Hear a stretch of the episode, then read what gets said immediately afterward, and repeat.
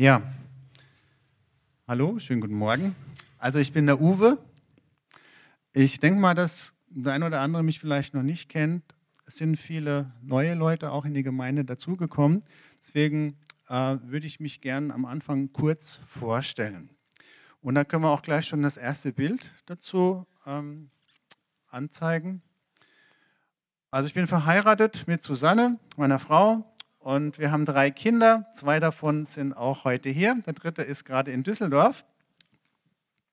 Und ähm, so eine wichtige Station in unserem Leben war da in diesem Haus, das man jetzt nur ähm, ziemlich klein sehen kann. Das ist in Lüdenscheid, das Missionshaus in der Bahnhofstraße 34. Dort waren wir in Lüdenscheid insgesamt weit über zehn Jahre als Mitarbeiter bei der Freien Christlichen Jugendgemeinschaft.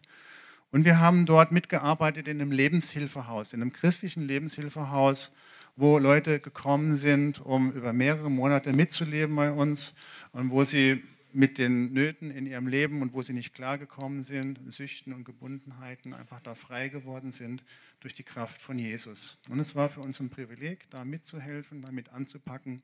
Unten im Erdgeschoss sieht man das, da war auch ein Obdachlosencafé, wo Obdachlose kommen konnten, sich aufwärmen, was essen, was trinken, Gemeinschaft haben. Genau. Und wir sind dann im Rahmen von dieser christlichen Jugendgemeinschaft dann auch ähm, in die Mongolei gegangen. Da haben wir jetzt bitte das nächste Bild. Dort haben wir mitgegründet ein Alkohol-Reha-Zentrum für Mongolen, habe das auch einige Jahre lang geleitet. Wir waren insgesamt sieben Jahre dort in der Mongolei. Und wir sind da sehr stark auch in Berührung gekommen mit eben seelischen Nöten, mit allerlei Dingen, die Leuten das Leben schwer machen und auch mal, geistlichen Gebundenheiten. Jetzt im Jahr 2014 sind wir zurückgekommen nach Deutschland und seitdem auch hier im CZK. Und ähm, wir haben dann einen Dienst auch hier in der Gemeinde äh, aufgemacht oder gegründet, der nennt sich Healing Road. Da haben wir jetzt das dritte Bild, bitte.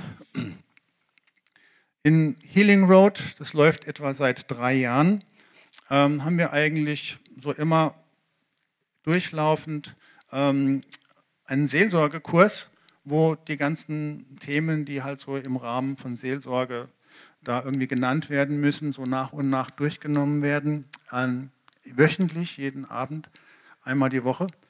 Ähm, und ähm, da gibt es einfach einen Input, da gibt es anschließend dann in Kleingruppen, äh, wo man das persönlich auch nochmal vertiefen kann für sich, wo dann auch wir hören auf ähm, den Heiligen Geist, was Gott einfach auch zu sagen hat bei der einzelnen Person, die dann jetzt eben äh, sich geöffnet hat dafür, Heilung und Hilfe zu empfangen.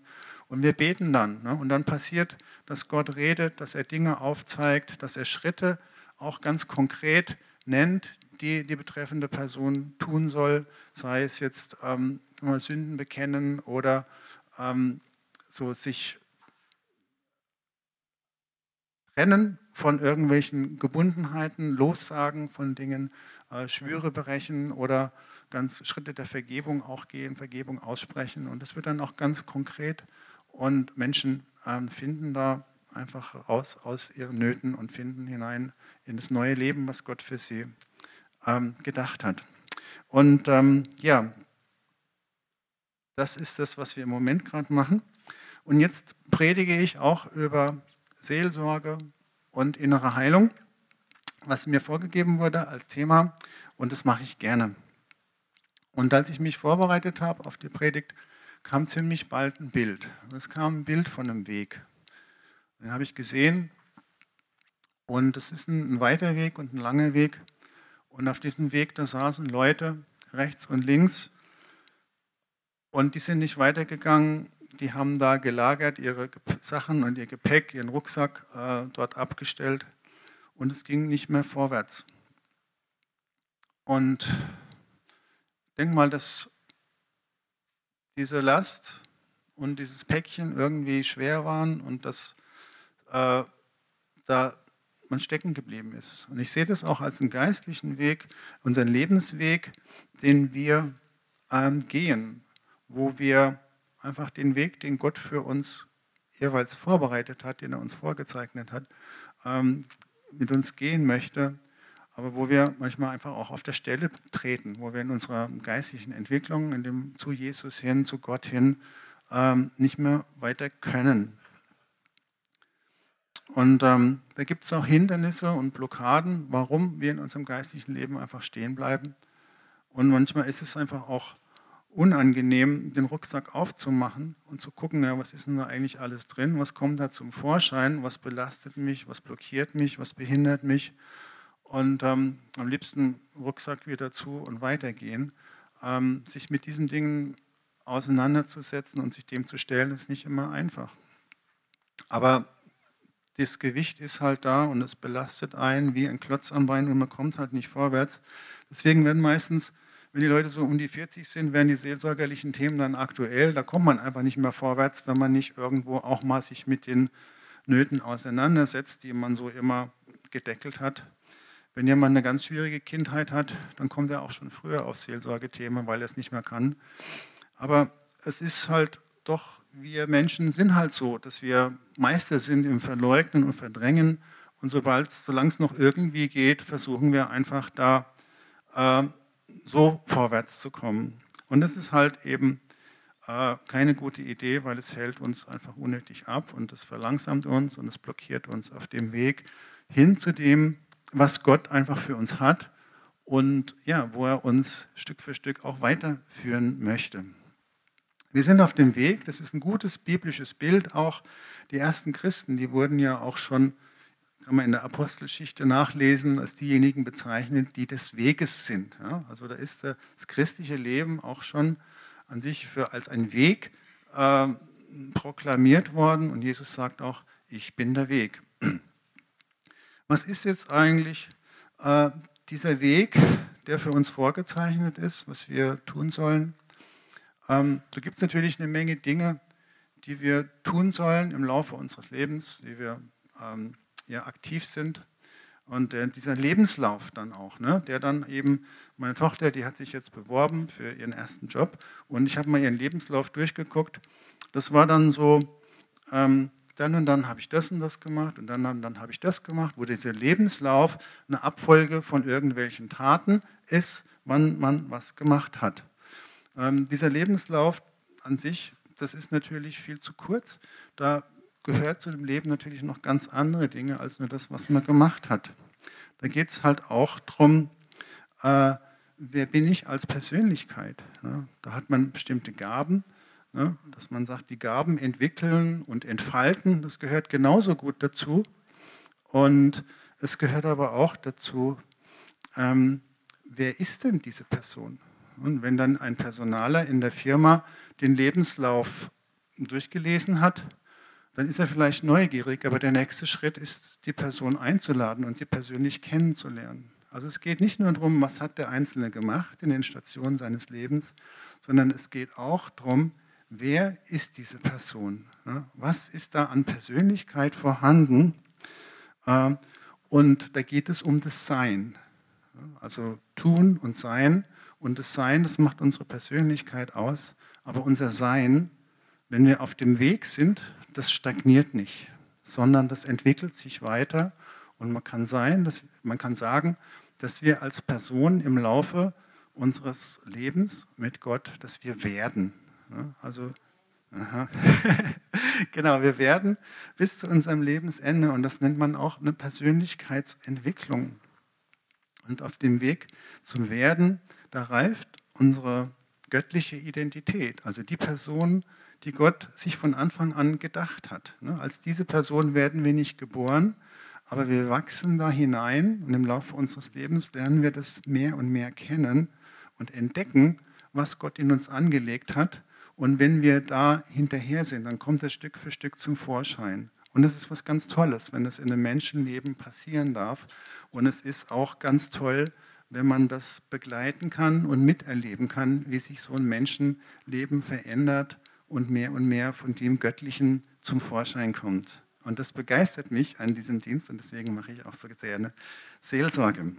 Da entwickelt sich dann auch Reife, Profil, da entwickelt sich ein Charakter und ähm, da wird jemand authentisch und ich will mal so sagen, auch die Persönlichkeit, die gewinnt an Gewicht. Und das ist es was, was Gott wirklich mit jedem Einzelnen von uns tun will. Und ich bin dankbar für die Zeugnisse, die jetzt gewesen sind, wo wir es gesehen haben, wie Gott da am Werk ist und solche Dinge äh, tut einfach im Leben von Menschen. Und mein Anliegen heute ist es, äh, dass wir Gott nochmal so vor Augen geführt bekommen, äh, dass wir wirklich glauben können, dass das mit jedem Gott vorhat, dass es eigentlich sein Herzensanliegen ist, jeden Einzelnen auf diesem Weg hineinzuführen und da einfach die, solche Dinge zu tun, wie wir das in den Zeugnissen gehört haben. Und da bräuchten wir jetzt die nächste Folie, beziehungsweise es ist auch eine Bibelstelle. Ähm, das ist immer gut, wenn wir ins Wort Gottes gucken, sonst könnte ich euch alles Mögliche erzählen. Und da haben wir einige Bibelstellen jetzt, die wir gemeinsam anschauen, wo wir gucken einfach, was ist der Plan, was ist die Absicht Gottes. Im Römerbrief, was wir in der gegenwärtigen Zeit noch leiden müssen, fällt überhaupt nicht ins Gewicht im Vergleich mit der Herrlichkeit, die Gott uns zugedacht hat, die er in der Zukunft offenbar machen wird. Die ganze Schöpfung wartet sehnsüchtig auf den Tag, an dem die Kinder Gottes vor aller Augen in dieser Herrlichkeit offenbar werden. Aus Römer 8. So, in der jetzigen Zeit gibt es Herausforderungen und Leiden auf jeden Fall, aber Gott hat uns eine Herrlichkeit zugedacht. Eine Herrlichkeit, die verborgen ist, die aber besonders ist. Die ist so besonders, dass die ganze Schöpfung sehnsüchtig darauf wartet, dass wir, die Kinder Gottes, vor aller Augen in dieser Herrlichkeit offenbar werden. Gott hat für dich eine Herrlichkeit vorbereitet, gedacht und geplant, die dem Rest der Schöpfung äh, die Augen aus dem Kopf fallen lässt, wenn sie das sehen an jenem Tag. Das ist wunderbarer Plan, den Gott mit jedem, mit jedem, mit jedem von uns hat. Jetzt kannst du sagen, okay, in der Zukunft, das wird dann vielleicht sein, wenn Jesus wiederkommt. Und bis dahin muss ich halt die Leiden der gegenwärtigen Zeit ertragen und irgendwie, ähm, naja, das überstehen, bis es dann soweit ist. Das glaube ich nicht. Ich denke, dass da heute von dieser Herrlichkeit einfach schon einiges sichtbar und machbar wird für jeden von uns. Jetzt haben wir die nächste Bibelstelle bitte, den Paulus aus dem Korintherbrief. Herr Paulus war ja auch so einer, ähm, der sich sehr stark auch mit den Leuten identifiziert hat, ähm, die er da zum Glauben geführt hat. Und das war auch bei den Christen in Korinth so. Ich, ich eifere um euch, mit göttlichem Eifer. Denn ich habe euch verlobt mit einem einzigen Mann, damit ich Christus eine reine Jungfrau zuführe. Also das ist es, wo der Weg hingeht für jeden von uns. Er spricht hier natürlich an die ganze Gemeinde und wir wissen auch, dass die ganze Gemeinde auch die Braut Christi ist. Aber da gehören wir, du und ich, ja eigentlich auch dazu.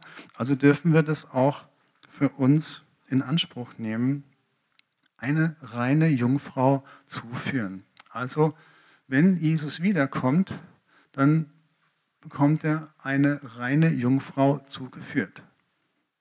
Und das ist schon mal ein erstes Indiz dafür, dass auch hier in diesem Leben äh, von dieser Reinheit, von dieser persönlichen Entwicklung schon eine Menge auch passieren darf, bis zu dem Tag, wo Jesus wiederkommt und seine Braut ähm, zu sich nimmt. Was heißt denn rein? Eine reine Jungfrau. Ich habe mir überlegt, wie, wie kann man da hinkommen? Was bedeutet rein? Äh, jetzt stell dir mal eine echte Braut vor. Jesus war ja irgendwie Single und sein ganzes Leben lang hat nicht geheiratet. Aber jetzt stell dir vor, äh, du solltest für Jesus eine Braut aussuchen. Ne? Er würde doch heiraten, denken wir jetzt uns einfach mal, eine aus Fleisch und Blut. Wie müsste die denn sein? Was, hat die für Eigenschaften? Überleg dir das mal, was du, Jesus, für eine Braut aussuchen würdest. Also mir fällt da ein, eine würdige Braut, eine, eine anmutige, die ist nobel, die ist schön und die ist liebreizend und so weiter. Also so eine Braut, finde ich, die würde zu Jesus passen. Und wenn wir jetzt davon ausgehen, dass wir diese Braut sind, die Jesus zugeführt werden soll, ähm, stell dir vor, Jesus, der Bräutigam, käme heute, um uns hier als CZK seine Braut zu sich zu holen oder um dich zu sich zu holen. Und da spreche ich jetzt auch die Männer an. Ähm, wie fühlst du dich dabei? Ja? Anmutig, liebreizend, nobel, würdig, schön. Würde das passen? Ich wage jetzt nicht zu behaupten, dass Jesus ähm, die rosarote Brille aufhat und dass er so verliebt in uns ist, dass es ihm total egal ist, wie wir drauf sind. Das heißt schon auf jeden Fall, die Liebe deckt das Sündenmenge, aber die Bibel spricht eine andere Sprache. Er will, Jesus, dass sie rein und heilig und tadellos sei und dafür hat er alles gegeben, nämlich sich selbst und sein eigenes Leben. Kann ich die nächste Bibelstelle haben? Epheser? Ja, danke. Ihr Männer liebt eure Frauen. Das ist auch sehr wichtig, aber das ist jetzt nicht unser Thema. Ich lese weiter. Wie auch der Christus die Gemeinde geliebt und sich selbst für sie hingegeben hat. Warum hat er sich für sie hingegeben? Um sie zu heiligen, reinigen durch das Wasserbad im Wort, damit er die Gemeinde sich selbst verherrlicht darstelle, die nicht Flecken oder Runzeln oder irgendetwas dergleichen habe, sondern dass sie heilig und tadellos sei. Dafür hat Jesus sein Leben hingegeben. Ähm, Klammer auf, mit den Runzeln. Ich habe neulich mich über, mit einer nicht mehr ganz jungen Dame darüber unterhalten, wie das ist mit der Braut und Jesus und dass sie ohne Runzel ist. Und da hat die dann angefangen ähm, zu schmunzeln und hat gedacht, das möchte ich sehen. Aber hier steht's, ohne Runzeln. Heilig und tadellos. Dafür hat Jesus sein Leben hingegeben. Natürlich auch, um uns zu erlösen, um die Macht der Sünde zu brechen, die uns knechtet. Aber auch das ist ein Grund, warum Jesus für uns gestorben ist. Das war ihm so wichtig, unsere Heiligung, äh, unsere Reinigung, dass er sein Leben dafür auch hingegeben hat. Nächste Bibelvers, bitte. Ja, der Hochzeitstag des Lammes, Offenbarung, wir kommen also zu Ende, ähm, ist gekommen, seine Braut hat sich bereit gemacht Ihr wurde ein herrliches Kleid gegeben aus reinem, leuchtenden Leinen. Also, das ist praktisch zwei Aspekte hier drin, ähm, wie diese Vorbereitung der Braut passiert. Da hat die Braut einen Part drin, die hat sich bereit gemacht. Sie hat ihre Lampe ins Fenster ge gestellt und noch einiges mehr. Ja, kann man nachlesen. Und auf der anderen Seite wurde ihr aber auch ein herrliches Kleid gegeben. Und dieses heilige Kleid, das hat sie sich nicht selber genäht, sondern das hat Gott ihr gegeben, das hat ihr ihr angezogen. Aus reinem, leuchtenden Leinen. Und da kann man sehen, dass wir beide daran einen Anteil haben, ja, dass die Braut äh, da gefragt ist, sich vorzubereiten, aber auf der anderen Seite, äh, dass Gott auch kommt und ihr dieses Kleid gibt. Und dass es ein Zusammenwirken von Gott und Mensch ist, was letztlich uns dahin führt, dass wir bereit sind, dass Jesus kommt und uns zu sich holt. Und unten drunter, diese sind es, die aus der großen Bedrängnis kommen, und sie haben ihre Gewänder gewaschen und sie weiß gemacht im Blut des Lammes. Da haben wir auch wieder das Blut des Lammes, wo Jesus am Kreuz gestorben ist, sein Blut geflossen ist für uns. Und das ist die Grundlage, dass unsere Gewänder weiß gewaschen werden können. Und da waren auch wieder die entsprechenden Leute aktiv und haben ihre Gewänder gewaschen. Also dieses Weißmachen bedeutet auf der einen Seite, dass wir Sünde keinen Raum geben in unserem Leben, dass wir immer wieder Buße tun, dass wir Gott um Verzeihung bitten.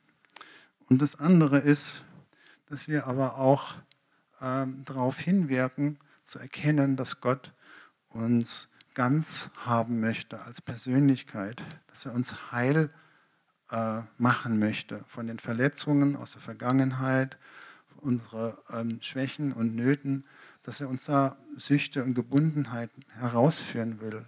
Und das bedeutet auch mit weißen Kleidern und als Persönlichkeit wirklich gesund und ähm, ja, heil zu werden. Das ist genauso wichtig in dem Zusammenhang.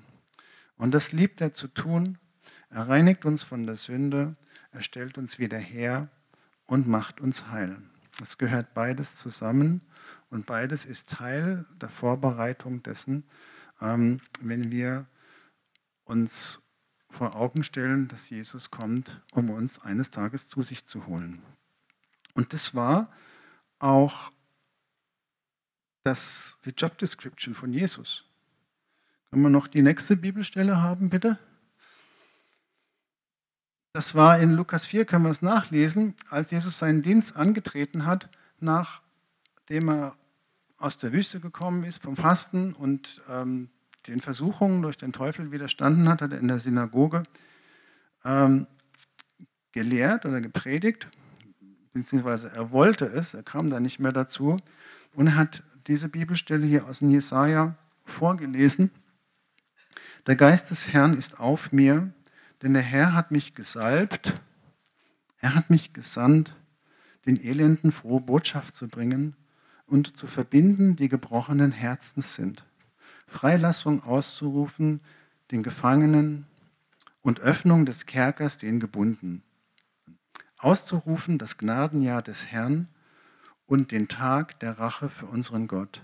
Zu trösten alle Trauernden, den Trauernden Zions, Frieden, ihren Kopfschmuck statt Asche zu geben, Freudenöl statt Trauer, ein Ruhmesgewand statt eines verzagten Geistes, damit sie Terebinden der Gerechtigkeit genannt werden, eine Pflanzung des Herrn, dass er sie,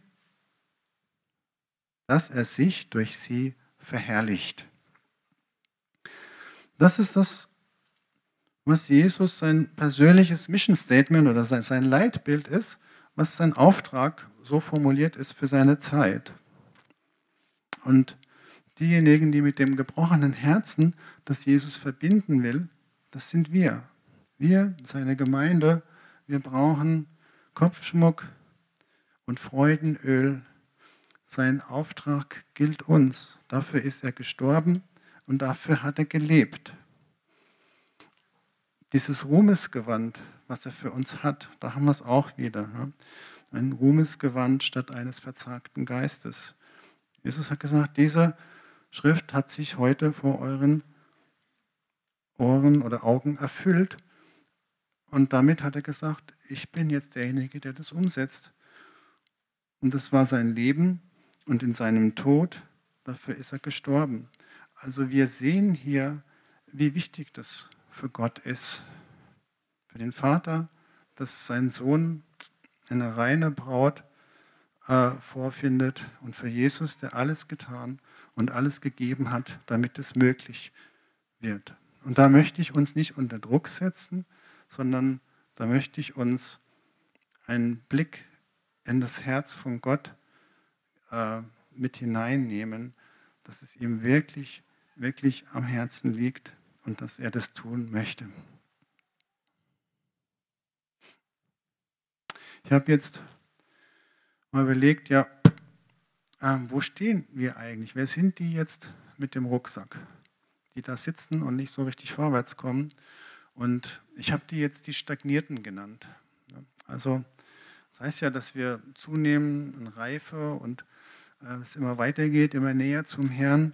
Aber Tatsache ist, wenn man viele Jahre Christ wird, äh, ist, dass dann nicht unbedingt garantiert ist, dass man immer näher zum Herrn kommt, sondern dass da auch eine Menge passieren kann, was einen wieder wegführt und Enttäuschungen auch da sein können im christlichen Leben.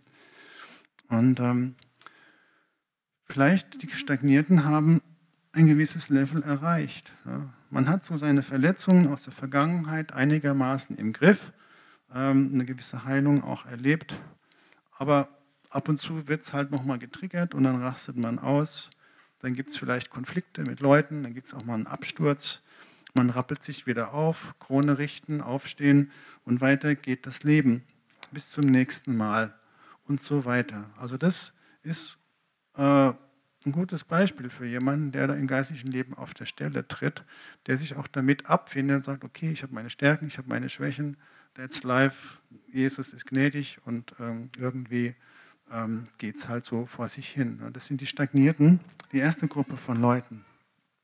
Die zweiten, die würde ich jetzt nicht unbedingt in die Seelsorge nehmen, ähm, das sind die Eifrigen.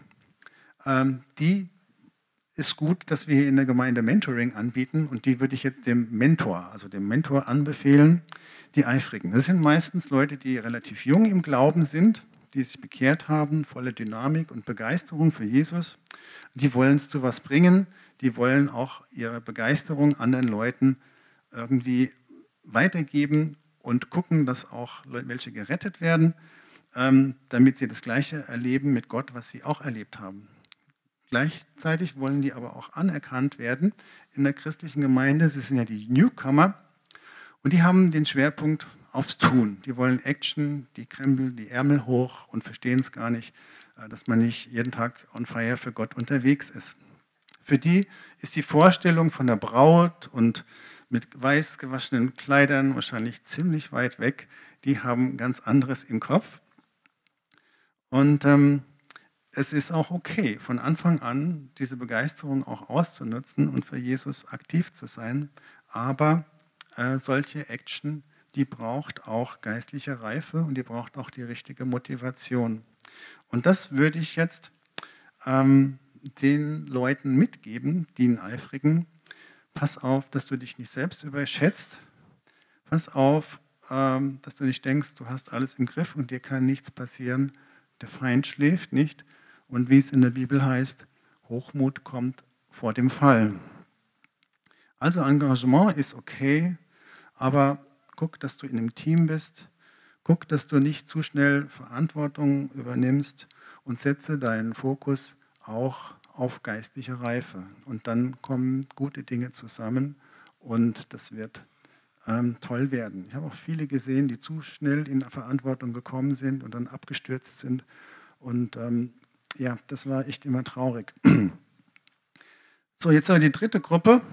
Ähm, die würde ich auch wieder ermutigen, ähm, Thema Seelsorge in ihrem Leben ähm, größer zu machen.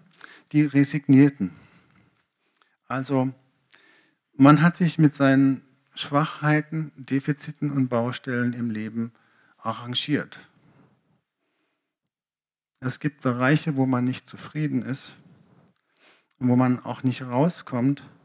Es sind vielleicht Unarten oder hartnäckige Sünde, die du einfach nicht loslässt, nicht loswirst.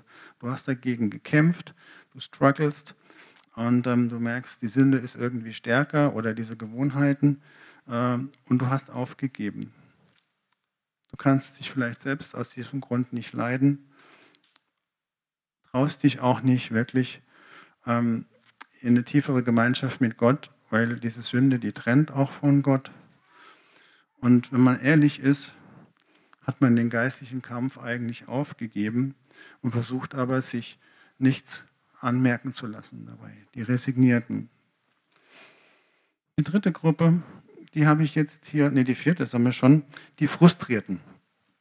Also eigentlich lief alles ganz gut mit Gott. Ähm, bist auch schon eine Weile unterwegs als Christ. Aber irgendwann sind in deinen Dinge, Dinge in deinem Leben Dinge passiert, die du dir so nicht gewünscht hast, die dir auch ziemlich zu schaffen gemacht haben. Sei es jetzt ein Verlust oder ein Schicksalsschlag, eine Krankheit oder eine Trennung. Und du hast dich gefragt, warum hat Gott das zugelassen? Warum hat er da nicht eingegriffen? Warum hat er es nicht abgewendet? Du hast in der Not zu Gott geschrien und den Eindruck, irgendwie er hat nicht gehört oder er wollte nicht hören. Und irgendwie bist du in dem Zusammenhang auch enttäuscht von Gott und bist vielleicht sogar sauer auf ihn. Und die Nähe und die Intimität zu ihm sind verschwunden. Du bist zwar noch dabei, aber Glaubensfreude ist dir geraubt und mehr oder weniger unbewusst hat sich eine Frust in dir breit gemacht. So, wie kommen wir da wieder raus? Die Stagnierten, die Resignierten, die Frustrierten. Wie werden wir ganz heil und seelisch gesund? Ja, wie kann man da neu anknüpfen an diese Vision, die Gott hat, von dieser reinen Braut, ähm, von dieser Herrlichkeit, die, für, die er für uns vorbereitet hat? Wie kommen wir da wieder in Bewegung? Dann den Rucksack aufsetzen und weitergehen. Es ist es wahrscheinlich nicht. Da muss vorher was passieren. Und ich habe jetzt hier drei Schritte, die wir auch in Healing Road immer machen. Der erste Schritt ist, wir kommen in die Gegenwart Gottes. Wir kommen wirklich in die Gegenwart Gottes, in die Gegenwart Gottes. Nicht in eine christliche Versammlung, nicht in eine Lobpreiszeit. Wir geben Gott Raum, dass er zu unseren Herzen spricht. Dass wir neu ihn hören können, dass wir neu ihm begegnen. Und wir hören auf sein heilendes Wort, dass er immer spricht, dass er gerne sprechen möchte, weil es sein Anliegen ist, dass wir weitergehen.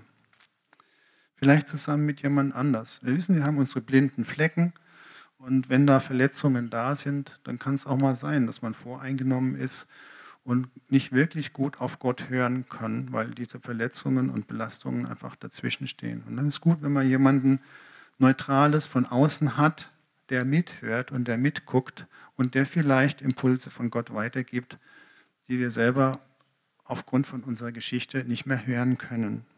Diese blinden Flecken, auf dem Ohr bin ich taub, wir kennen das. Gott sagt auch, wer Ohren hat zu hören, der höre. Und das ist manchmal gar nicht so einfach zu hören ähm, mit Ohren, die hören. Und dann der dritte Schritt, nachdem wir das gehört haben, was Gott ähm, gesprochen hat, dieses heilende Wort, dann tun wir das, was er sagt. Und das ist eigentlich ganz einfach. Wir kommen in die Gegenwart Gottes, wir hören auf ihn, sein heilendes Wort, und dann tun wir, was er gesagt hat. Das ist eigentlich ganz einfach oder etwa doch nicht. Und da gibt es viele, die haben viel gehört und das mit dem Tun klappt doch irgendwie nicht. Ich darf erinnern an das Haus, das Bild von dem Haus auf dem Felsen ähm, mit Rissen, wo die Stürme dann toben und es knirscht im Gebälk. Und Jesus sagt, wer meine Worte hört und danach tut, den vergleiche ich einem klugen Mann, der sein Haus auf den Felsen baute. Also es geht darum, das Wort von Jesus zu hören und danach zu tun. Und das Wort ist jetzt nicht nur, dass wir die Bibel lesen, sondern dass wir ganz persönlich in der Beziehung mit Gott sind und ihn persönlich in unser Leben, in unsere Situation hinein reden lassen und ihn da auch hören. Und das bedeutet auch ein Gehorsam.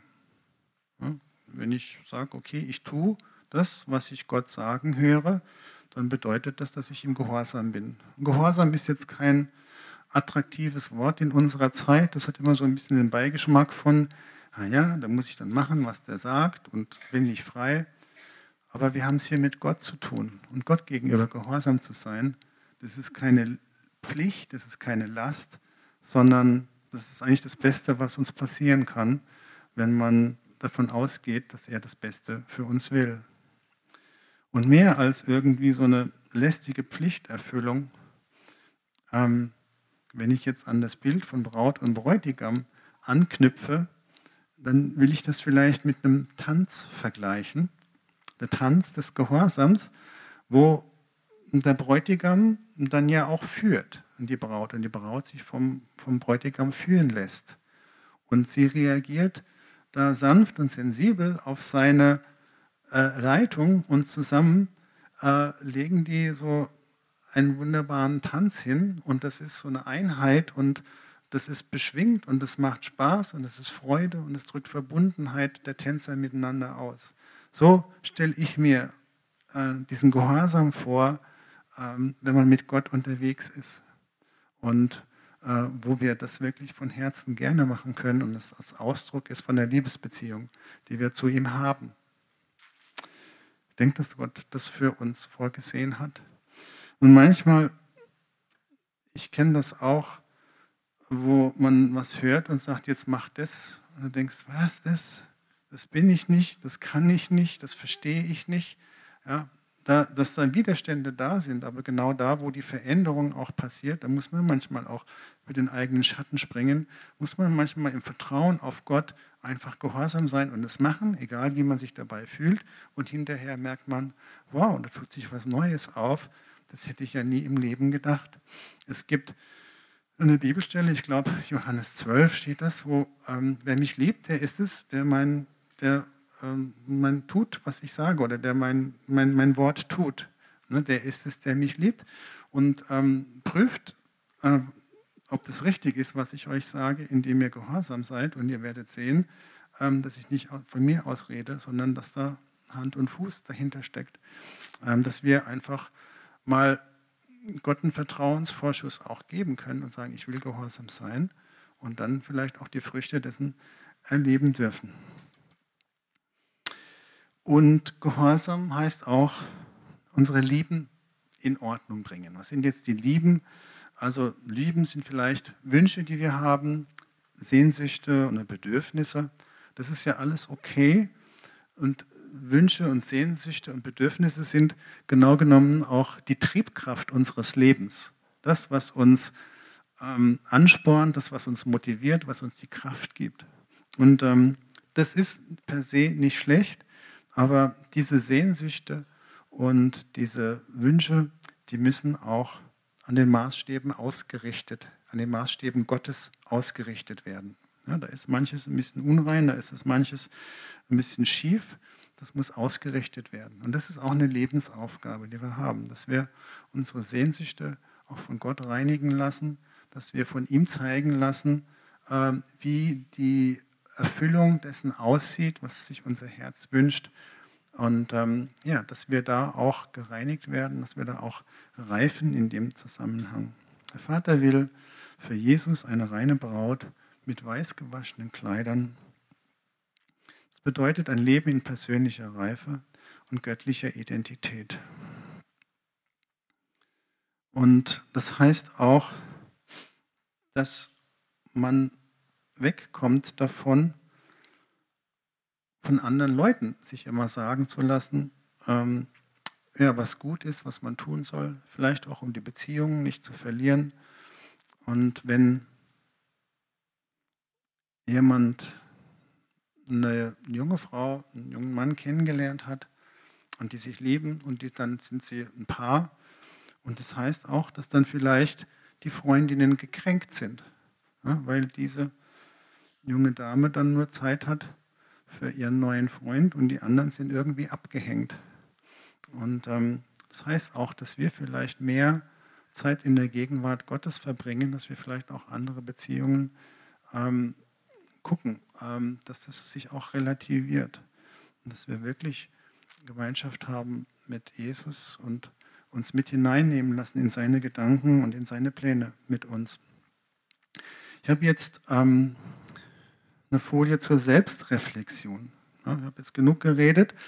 Erstmal ähm, das beleuchtet und dargestellt, die Absicht und die Pläne Gottes, was unser Platz ist, unsere Zukunft als Braut in Herrlichkeit. Ähm, jetzt überprüft dein Herz, überprüft dein Leben.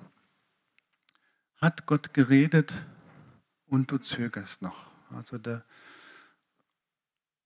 Schritt des Gehorsams, der steht noch aus und du weißt, dann und dann hat er mir was gesagt. Und ich bin dem noch nicht nachgekommen. Ich habe davor bis jetzt noch zurückgescheut. Ich habe mich noch nicht so weit gefühlt, das wirklich zu tun. Steckst du irgendwo fest? Oder gibt es Bereiche deines Lebens oder Beziehungen, in denen du stehst, die vor Gott nicht okay sind? Oder gibt es solche Sehnsüchte, Vorlieben und Leidenschaften, die noch geordnet brauchen, die neu ausgerichtet werden müssen oder die sortiert werden müssen, die Priorität und auch in ihren Platz kommen? Gibt es solche Dinge, die du gerne tust, die dir viel bedeuten, aber wo du weißt eigentlich, ähm, nimmt es zu viel Raum ein oder es wird auf eine falsche Art und Weise umgesetzt. Wir haben da konkrete Beispiele jetzt in der nächsten Folie. Das erste genannt man falsche Abhängigkeiten. Also ich spreche auch ein bisschen so aus meiner Seelsorgeerfahrung. Da kriegt man ja mit vielen Leuten irgendwie Kontakt und kriegt ihre Geschichte und auch ihre Lebensgeschichte, wo sie gerade stehen. Und das ist jetzt mal so ein bisschen so ein Spiegel. Der ist jetzt nicht vollständig, aber da sind ein paar Sachen da, die uns vielleicht jetzt hier ähm, eine Hilfe geben oder eine Anregung, ähm, wo es da weitergehen könnte auf dem Weg, äh, den Gott mit uns zusammen gehen möchte. Verstrickt in ungute Beziehungen, abhängig von Menschen. Und diese Menschen, von denen wir abhängig sind, das ist wie wenn die Götzen sind für uns. Ja, was sie sagen, was ähm, sie von uns erwarten, das ist wichtiger vielleicht als das, was Gott sagt, was Gott sagt. Und es ist auch Menschenfurcht, aber das ist auch Götzendienst. Und das möchte Gott nicht. Er möchte uns da befreien davon, dass wir auf ihn hören und dass wir im Vertrauen auch, ähm, wenn wir auf ihn hören, dass wir auch in guten Beziehungen leben können und dass wir nicht Gott kompromittieren müssen, um irgendwelche Beziehungen zu halten, von denen wir meinen, dass wir da so dran hängen und dass das so existenziell wichtig ist für uns. Das heißt auch dann, dass wir vielleicht dann unfähig sind, gute Grenzen zu setzen, von Leuten abhängig sind, dass wir es recht machen wollen, aus Angst, dass wir die Beziehungen verlieren. Und auf dem Weg fühlen wir uns unheimlich unter Druck und fühlen uns oft überfordert, weil wir denken, wir kriegen es nicht hin, den Leuten zu gefallen und wir verlieren sie vielleicht doch.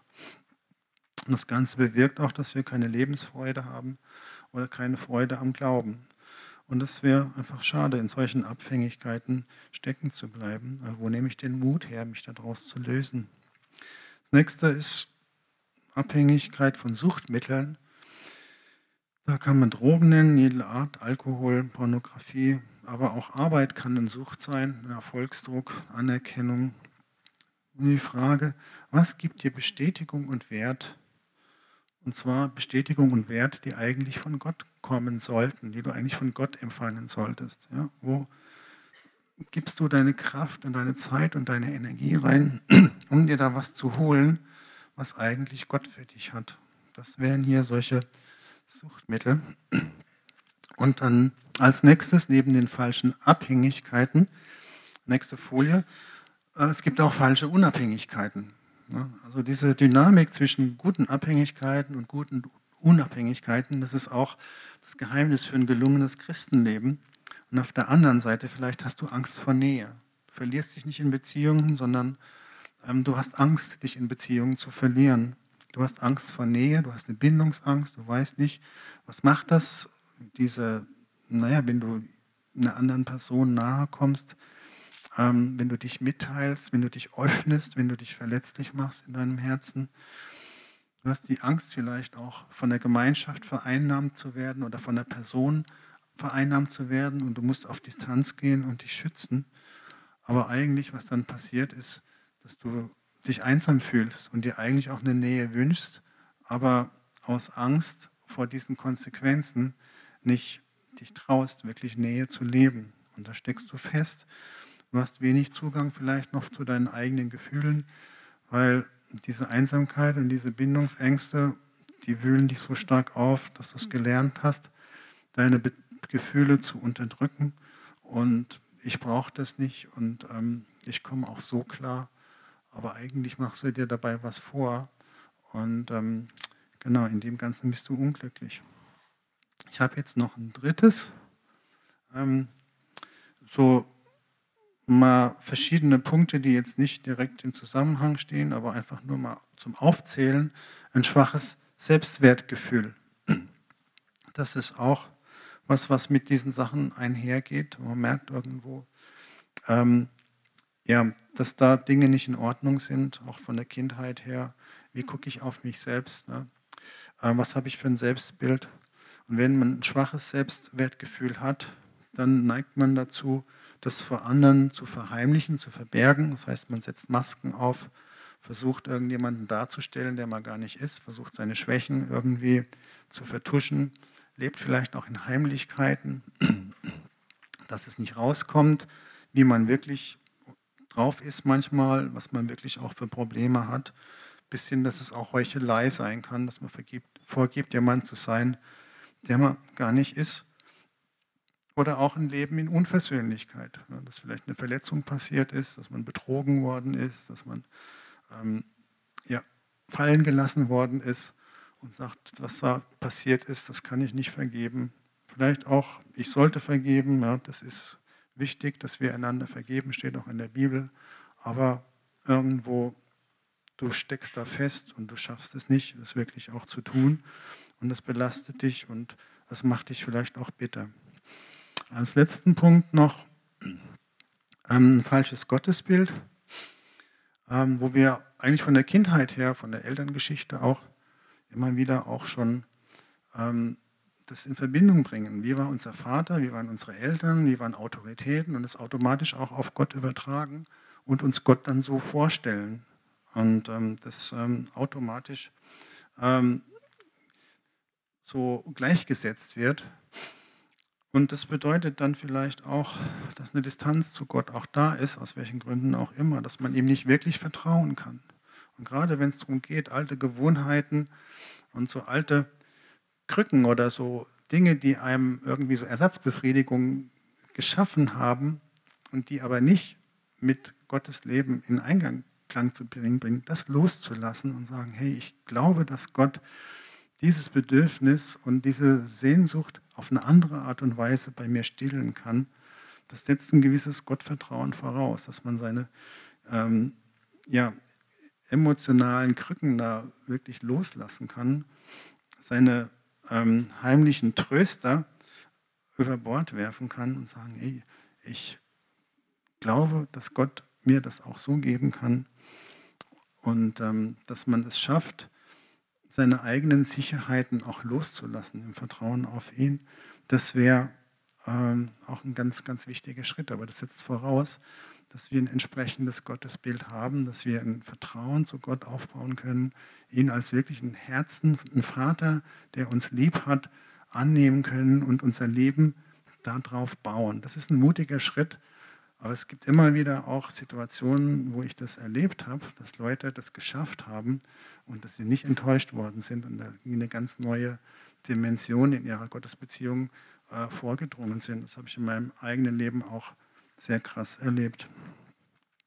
So, das war jetzt nochmal hier der Spiegel.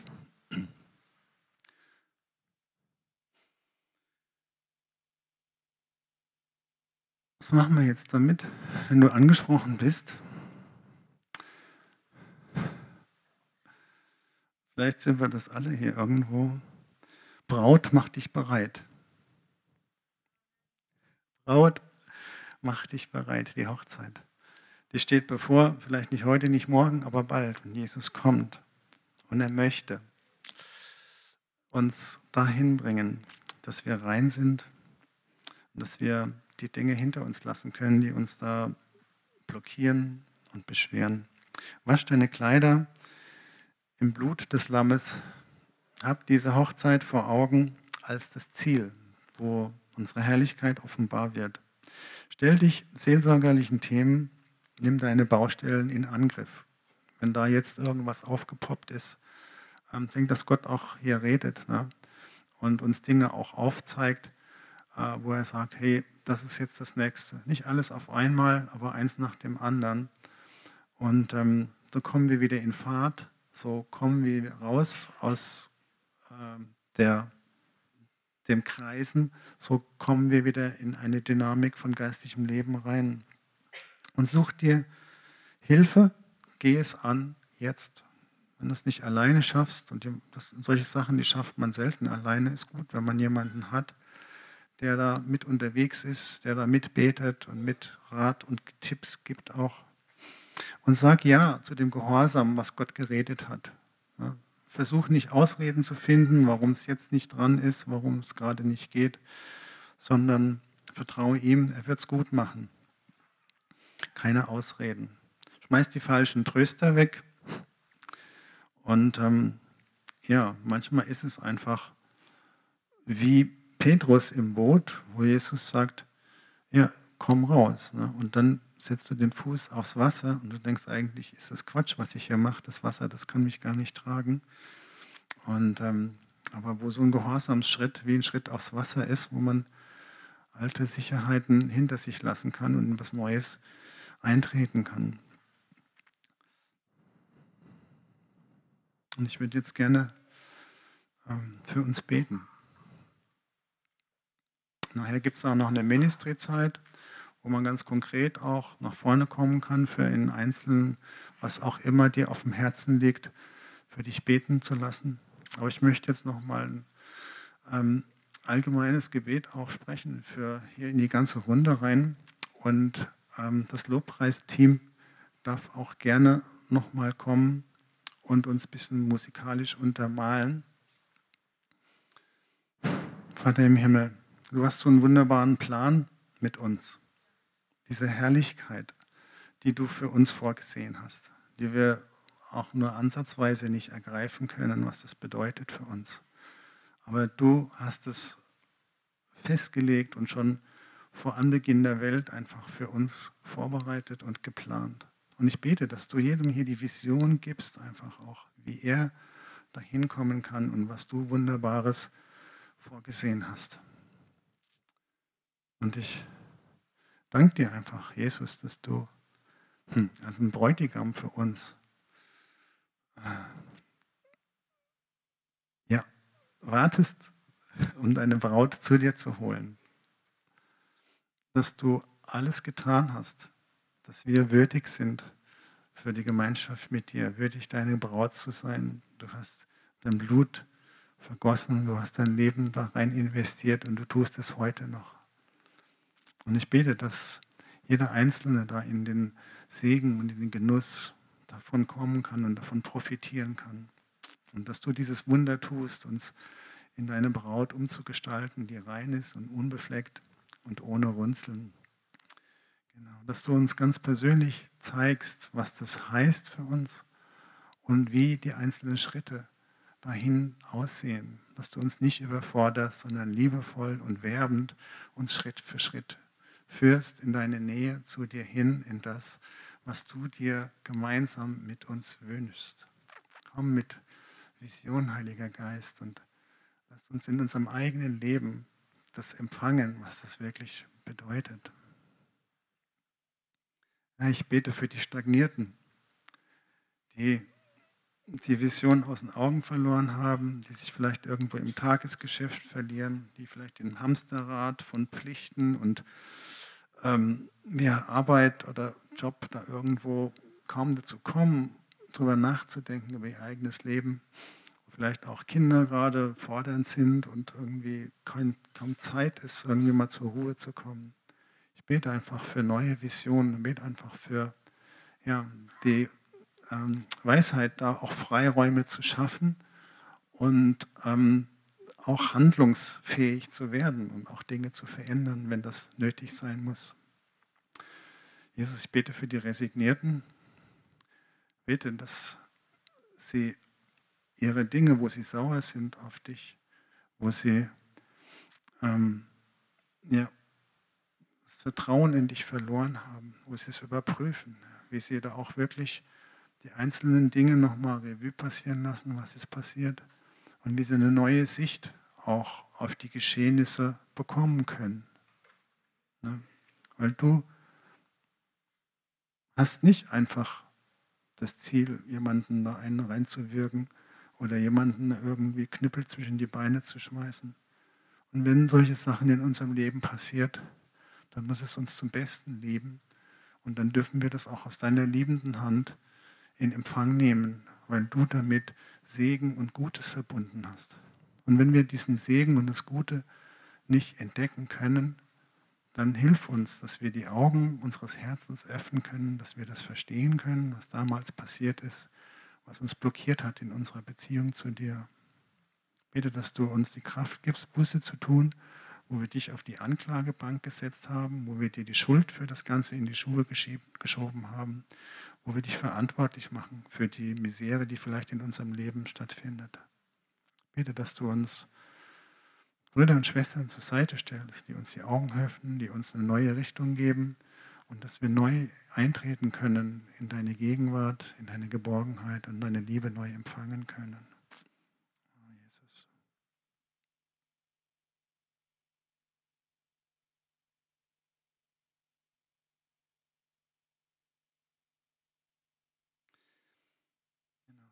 Also wenn jetzt Dinge hier gefallen sind, Gott hat zu dir geredet, und du merkst, hey, da bin ich jetzt gefordert, da sollte ich darauf reagieren, dann ist die Möglichkeit, Ministry-Team, darf ich bitten, jetzt hier nach vorne kommen, Älteste, stellt euch zur Verfügung, dass ihr mit Leuten betet.